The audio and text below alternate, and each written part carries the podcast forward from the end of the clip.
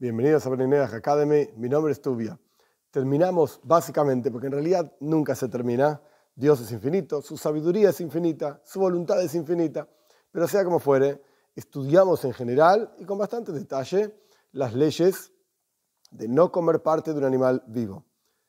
Una de las razones que explicamos a lo largo de diferentes clases sobre este precepto es el concepto de la crueldad. Está prohibido ser cruel con la creación de Dios a pesar de que al comienzo del relato de la creación, cuando Dios crea al hombre, en la Torá, Dios le dice al hombre que puede gobernar, la palabra en hebreo utilizada es uredu, yam, etc., gobiernen por sobre los peces del mar y las aves del cielo y todo el resto de los animales que se mueven por la tierra.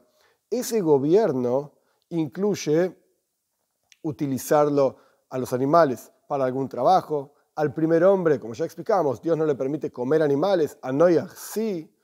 Quiere decir que el gobierno que tiene el hombre por sobre la creación, específicamente hablando de animales ahora, es para, de vuelta, para hacer trabajos, para comerlos, para tener beneficio de algún tipo de curación, para vestirse con las pieles, etc., pero no para hacerlos sufrir.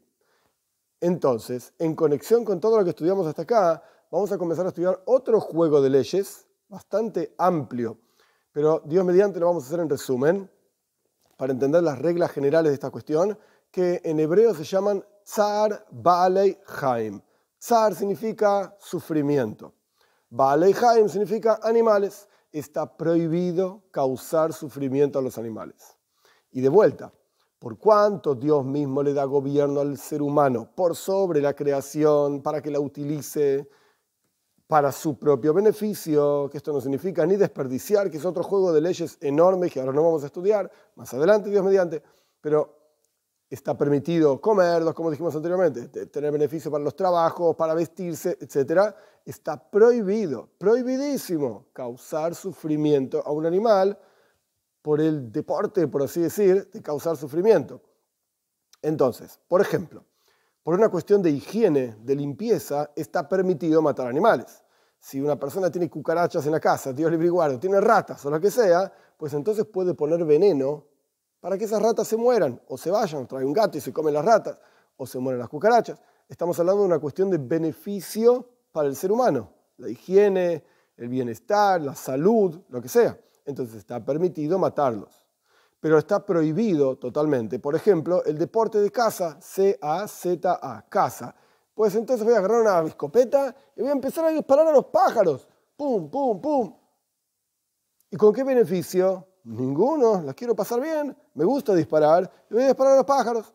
Pues esto está prohibido, porque se considera que la persona está haciendo sufrir al animal, está utilizando la creación, pero no con una motivación útil, un beneficio que sea útil para el ser humano, más allá de su deporte y su diversión. Pero anda a leer el diario, que tienes que matar animales para divertirte.